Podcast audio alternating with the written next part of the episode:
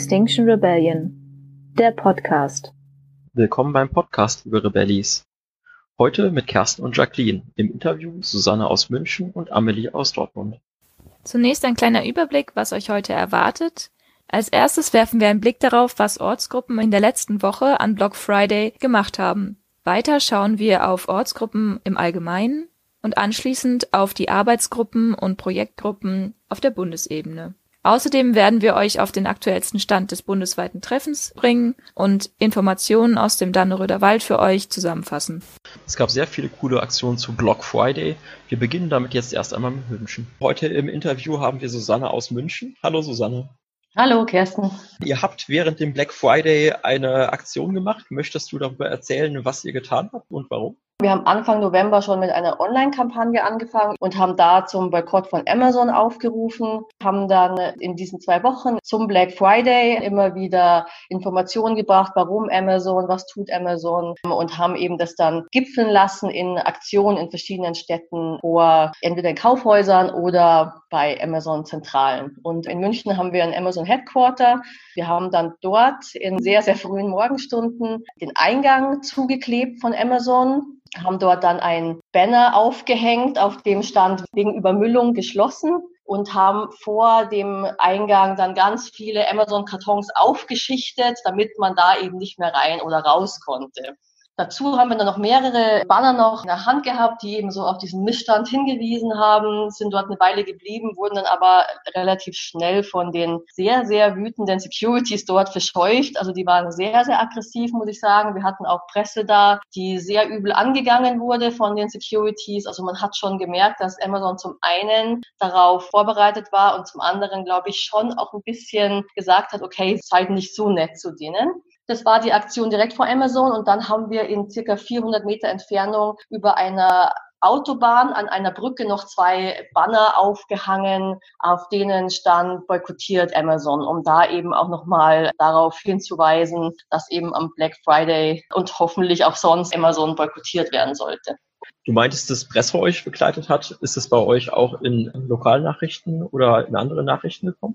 Ja, wir hatten sehr, sehr gute Presseresonanz. Die DPA war da, was immer ein sehr, sehr gutes Zeichen ist, weil die DPA ja auch viele andere Zeitungen, Magazine, Online-Seiten dann mit Informationen füttert und dementsprechend war es dann in vielen lokalen Zeitungen. Also was das angeht, war es eine sehr erfolgreiche Aktion und das Schöne war auch, dass viele unsere Pressemitteilungen aufgegriffen haben und deswegen halt auch Inhalte drin waren. Also warum haben wir das gemacht? Warum Amazon so ein Riesenproblem. Das ging nicht nur darum, dass wir da einfach als Aktivisten irgendwas gemacht haben, sondern es wurde auch wirklich klar, warum wir so eine Kritik an Amazon haben und was für ein ökologisches Problem diese Firma darstellt. Wir werden die Zeitungsartikel auch in unseren Shownotes verlinken. Gibt es von deiner Seite noch etwas, was du besonders gefeiert hast an der Aktion?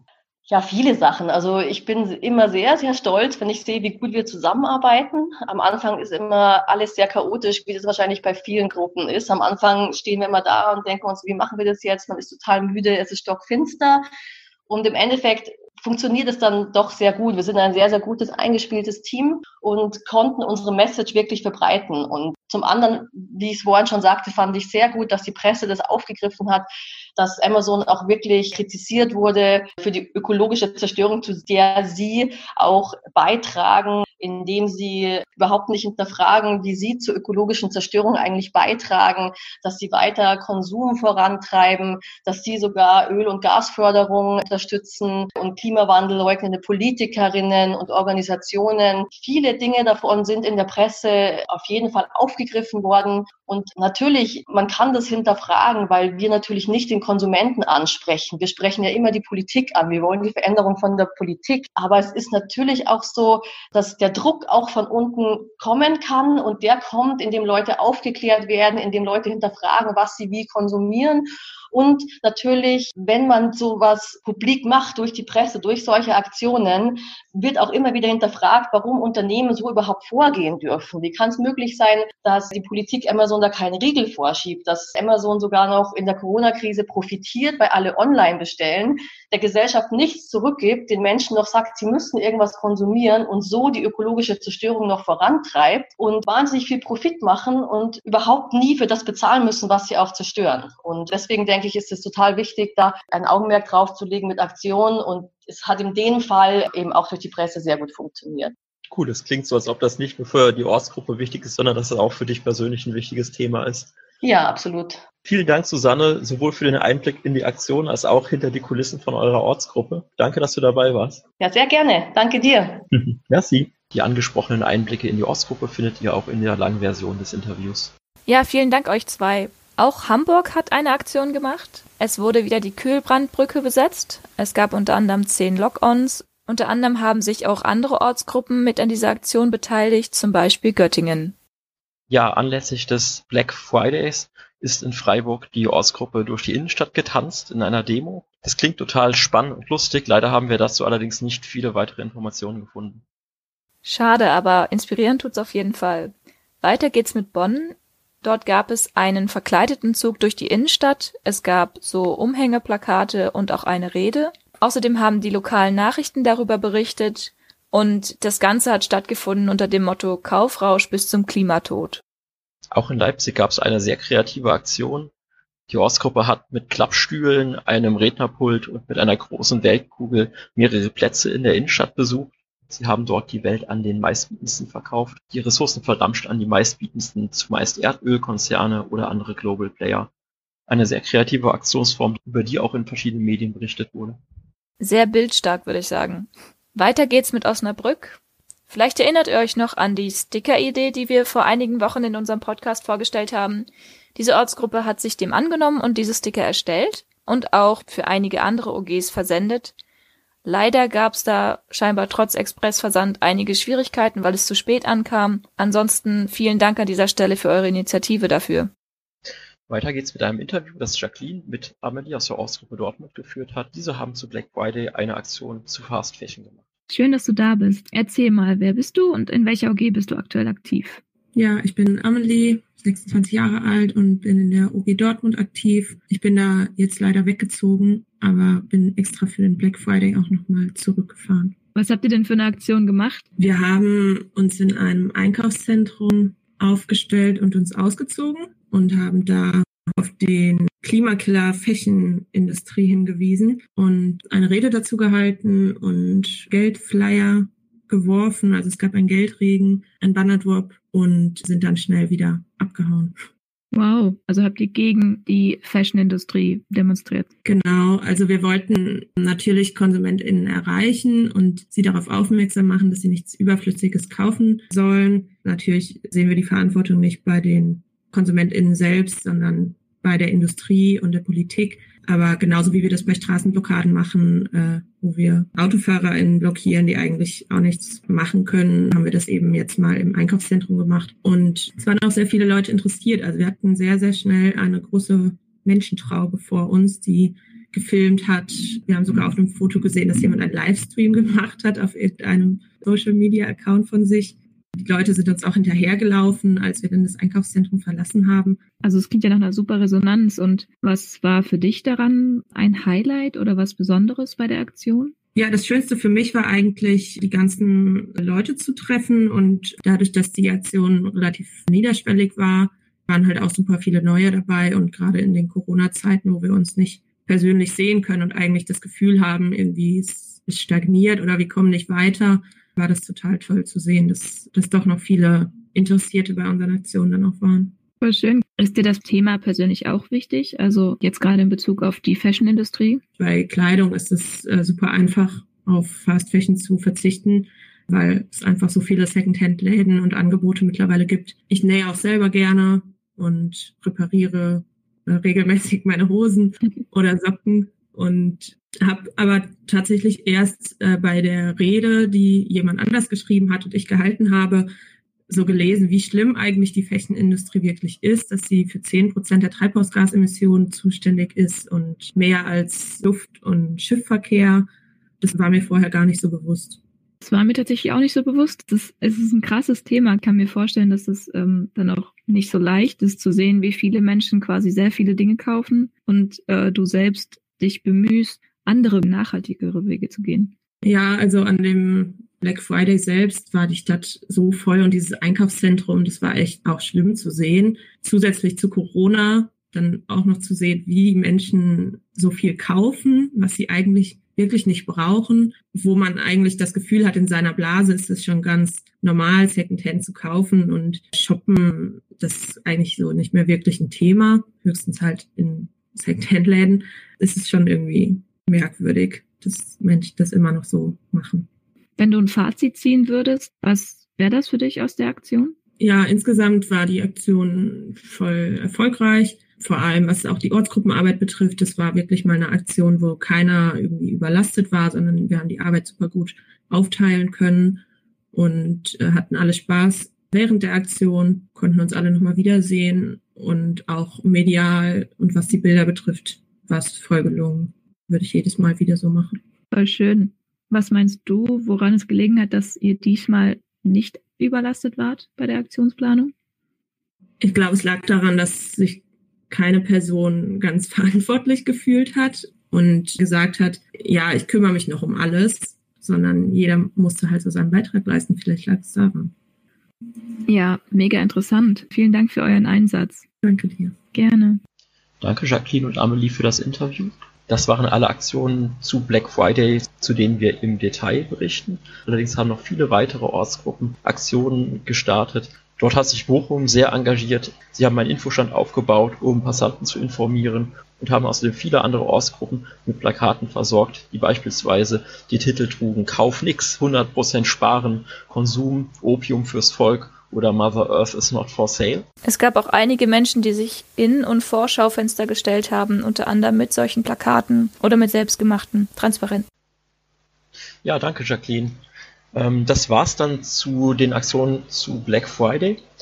Weiter geht's noch mit einer weiteren Straßenblockade oder eher einer Autobahnblockade. Es wurde nicht nur die Köhlerbrandbrücke von uns blockiert, sondern es wurde auch großflächig in Hessen blockiert.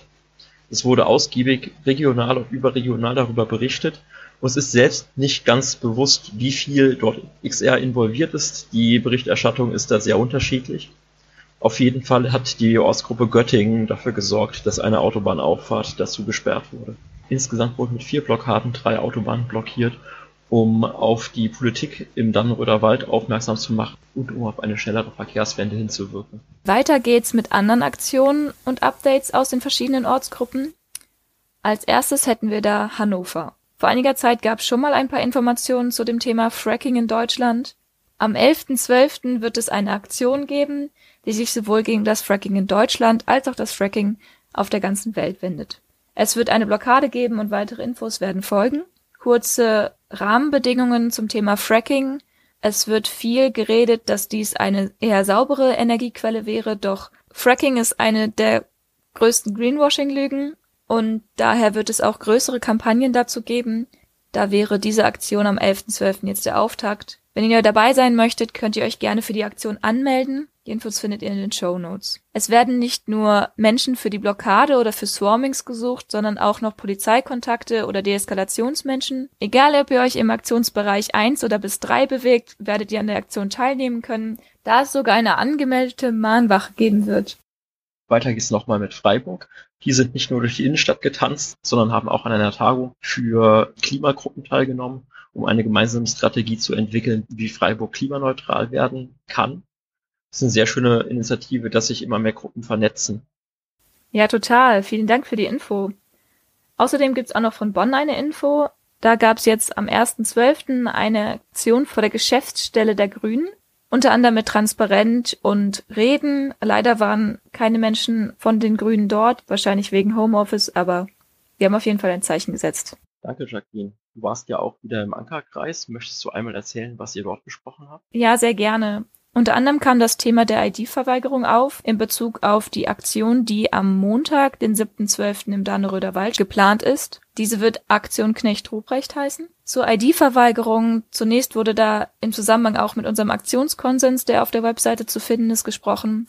Zusammenfassend kann gesagt werden, dass es keine Empfehlung ausgesprochen werden kann, ob ein Mensch die ID verweigern sollte oder nicht. Lediglich können wir die Pros oder Kontras auflisten und die Person bestmöglichst informieren, unter anderem auch durch die Legal-Broschüre. so dass die Person sich selbst eine Meinung bilden kann und abwägen kann, was für sie passt. Außerdem ist den Menschen zu empfehlen, sich ein umfassendes Bild von der Situation zu machen, die gerade im Danneröder Wald ist. Ein paar weitere Infos zu der Aktion, wie es dazu kam. Menschen aus XR wurden von dem Aktionsbündnis Waldstadt Asphalt angefragt, ob sie auch im Rahmen der Aktionswoche, die jetzt am 4.12. gestartet ist, auch eine Aktion machen wollen. Und nun steht der Montag, der 7.12. in Planung. Aktuell ist jedoch nicht klar, wie viel der Barrios überhaupt noch da sind, da schon sehr viel gerodet wurde und nur noch ein paar hundert Meter der Waldschneise des Dunnies übrig sind. Es gab jetzt diese Woche Mittwoch und Freitag jeweils um 20 Uhr eine Telco für Informationen für Menschen, die dort teilnehmen möchten. Was den Aktionsbereich der geplanten Aktion angeht, kann es keine niedrigschwellige Aktion sein. Es wird sich eher um eine Aktion im Bereich zwei bis drei handeln und es wird mit ziemlich viel willkürlicher Polizeigewalt gerechnet, die nicht ganz abgeschätzt werden kann. Und daher wird es halt ganz anders sein, als ihr es vielleicht von typischen XR-Aktionen auf einer Wave oder auf der Straße gewohnt seid. Das Thema der Aktion soll sein, dass ähm, nach dem Nikolaus, der am 6.12. ja normalerweise stattfindet, auch der Knecht Dobrecht kommt und quasi mahnt. Und das wollen die Menschen mit dieser Aktion auch machen. Ja, wir haben im Zuge des Podcasts auch mit Menschen von Knecht Ruprecht gesprochen. Leider kam es nicht zu einem Interview, allerdings haben wir die Info bekommen, dass die Aktion außerhalb des Dannenröder Waldes in unmittelbarer Nähe als Unterstützungsaktion durchgeführt wird. Das heißt, diese Aktion wird auch dann durchgeführt werden, wenn die Reste von der Schneise schon gefällt wurden. Es sind derzeit ja viele Menschen von XR im Dannröder Wald. Wenn von eurer Ortsgruppe auch Rebellis im Dannröder Wald waren, schaut bitte nach ihnen.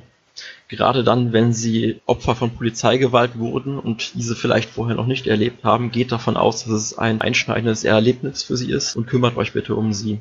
Das heißt, schaut, ob sie sich aus der Ortsgruppe zurückziehen, führt mit ihnen Gespräche und wir haben noch ein paar Tipps, falls ihr merkt, dass sie es nicht gut verarbeiten können. Es ist normal, wenn ihr nach einem solchen Erlebnis Albträume habt. Wenn diese allerdings nach einem Monat immer noch Bestand haben oder wenn ihr merkt, dass ihr dann immer noch Flashbacks zu diesem Moment habt, dann sucht auf jeden Fall Unterstützung. Hierzu findet ihr Ratgeber und Kontakte auf der Webseite von Psychologists for Future. Wir verlinken es in den Show Notes. Außerdem achtet währenddessen darauf, dass ihr einen geregelten Tagesablauf beibehaltet. Das heißt, achtet darauf, dass ihr regelmäßig genügend Schlaf bekommt, dass ihr Sozialkontakte pflegt und dass ihr regelmäßig esst, vielleicht auch etwas Sport macht. In der Psychologie gibt es den Begriff des posttraumatischen Wachstums. Das heißt, dass ihr aus Krisen gestärkt herausgeht Unterstützt andere in eurer Ortsgruppe, dass sie diesen Pfad schneller finden und dass sie Krisen schneller bewältigen.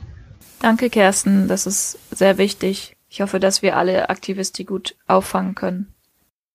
Nun werfen wir nochmal einen Blick auf die bundesweiten Arbeitsgruppen. Zunächst die AG Strategie. Auch sie wollen, ähnlich wie die Politik AG, bald ein Arbeitswochenende machen, sogar vielleicht mehrere. Dazu haben sie unter anderem die Idee, an den Tagen Vorträge, Trainings und Workshops für deren AG und die gesamte Bewegung anzubieten. Ihr könnt euch gerne, wenn ihr Lust habt mitzumachen, in die Umfrage eintragen für die Terminfindung. Kersten, magst du weitermachen mit der PG Rebellion Way Findung? Ja, auch letztes Mal hatten wir die PG Rebellion Way Findung schon mit dieser Info. Da sie allerdings so wichtig ist, möchten wir sie gerne noch einmal wiederholen. Es gibt eine Umfrage, die darüber entscheidet, wie die nächste Rebellion Wave gestaltet wird, wie der Prozess dahin aussieht und welche Themen wir bespielen. Nehmt euch bitte einen Moment Zeit und füllt diese aus oder setzt euch mit der Ortsgruppe zusammen und füllt diese aus. Ihr findet alles weitere in den Shownotes. Hast du schon ausgefüllt? ja, klar. Ich auch. Sehr gut. Dann steht der nächsten Wave-Planung ja nichts mehr im Weg. Auch sehr zusammenhängend mit dem Thema ist die AG Mobilisierung. Diese AG plant gerade ein How-to-Mobi während Corona. Da können wir gespannt sein, was da kommt. Und sie haben den Vorschlag, quasi wie so ein Online-Haus zu erstellen, ähnlich wie die Klimacamp-Karte für das Klimafestival, was online stattgefunden hat im Juni. Die Idee ist, dort wie eine Ablage zu haben, wo alle öffentlichen Telcos, die stattfinden, geteilt werden, sodass Mensch spontan auch teilnehmen kann. Klingt gut, ich bin gespannt, wie es dann nachher aussieht. Jacqueline und ich sind beide auch in der PG bundesweites Treffen aktiv. Jacqueline, was gibt's da Neues? Also, es ist ja noch knapp eine Woche, je nachdem, wann ihr den Podcast hört, bis das Treffen stattfindet. Die verschiedenen Untergruppen arbeiten alle fleißig. Vor allem gerade bei den Inhalten gibt es viele Neuerungen und viele Neuigkeiten. Wir haben sehr viele verschiedene Slots für euch, unter anderem was Strukturfragen angeht, Input von der Politik AG, verschiedene Themen, die unsere Prinzipien und Werte angehen, sowie auch unsere Forderungen und auch aktionsbezogene Themenslots. Was vielleicht auch noch interessant ist, dass wir das Ganze nicht nur Samstag, Sonntag machen, sondern auch schon am Freitagabend mit einem vielfältigen Angebot starten, um schon mal einen guten Start in das bundesweite Treffen zu haben. In den Shownotes findet ihr auch den Link zu einer Anmeldung. Vielleicht denkt ihr im ersten Moment, warum braucht man bei einem Online-Treffen eine Anmeldung? Es hilft uns dabei, die technischen Kapazitäten zu planen. Wir sehen dann besser, ob das Treffen auch repräsentativ für die Bewegung war und welche Teile der Bewegung wir vielleicht nicht erreicht haben. Und es hilft uns später, euch die Ergebnisse zur Verfügung zu stellen und euch auf dem Laufenden zu halten. Selbstverständlich behandeln wir eure Daten sehr vertraulich und verteilen die nicht einfach so weiter. Wir freuen uns auf euch nächste Woche. Weiter geht's mit dem Exchange. Jacqueline? Ja, danke, Kersten. Im Exchange haben sich einige Ortsgruppen darüber ausgetauscht, wie es vor Ort bei ihnen ist, wenn es um das Thema Verantwortlichkeiten geht. Also wie es zum Beispiel in den verschiedenen Ortsgruppen läuft, dass AktivistInnen Aufgaben oder andere Arten der Verantwortlichkeiten übernehmen da bei einigen das Problem aufgetreten ist, dass es meistens dann auf zwei bis drei Aktivistinnen zurückfällt und sich mehr Unterstützung gewünscht würde und auch irgendwie ein Ringen oder ein Suchen nach Antworten da ist, wie, wie wir Menschen nachhaltiger dazu bekommen, freiwillig Aufgaben zu übernehmen. Es hat ein Austausch stattgefunden darüber und ein, zwei Tipps, die daraus entstanden sind, waren zum Beispiel Menschen wirklich zu begleiten, also eins zu eins zu sagen, ich greife dir unter die Arme und ich erkläre dir auch ein bisschen die Rolle und unterstütze dich dabei, was du bei einer Aufgabe brauchst, so sowas wie ein Buddy. Der zweite Punkt war, dass es auch hilfreich sein kann, Menschen zu ermutigen, Aufgaben zu übernehmen, weil es einige Menschen gibt, die sich vielleicht weniger stark trauen, wirklich eine Aufgabe zu übernehmen oder sich das nur nicht zutrauen. Da kann es hilfreich sein, wenn ihr den Menschen zum Beispiel sagt, so, hey, ich könnte mir das gut vorstellen bei dir, dass du das und das machst. Willst du das nicht mal probieren? Und da aber zu schauen, dass ihr die Leute nicht dazu zwingt, sondern ermutigt, selber proaktiv zu werden. Ja, das war's aus den Ortsgruppen und auch von unserem Podcast. Danke, dass ihr wieder dabei wart. Wir hören uns dann nächste Woche, wenn es wieder heißt Liebe, Liebe Mut, und, und Rebellion. Rebellion.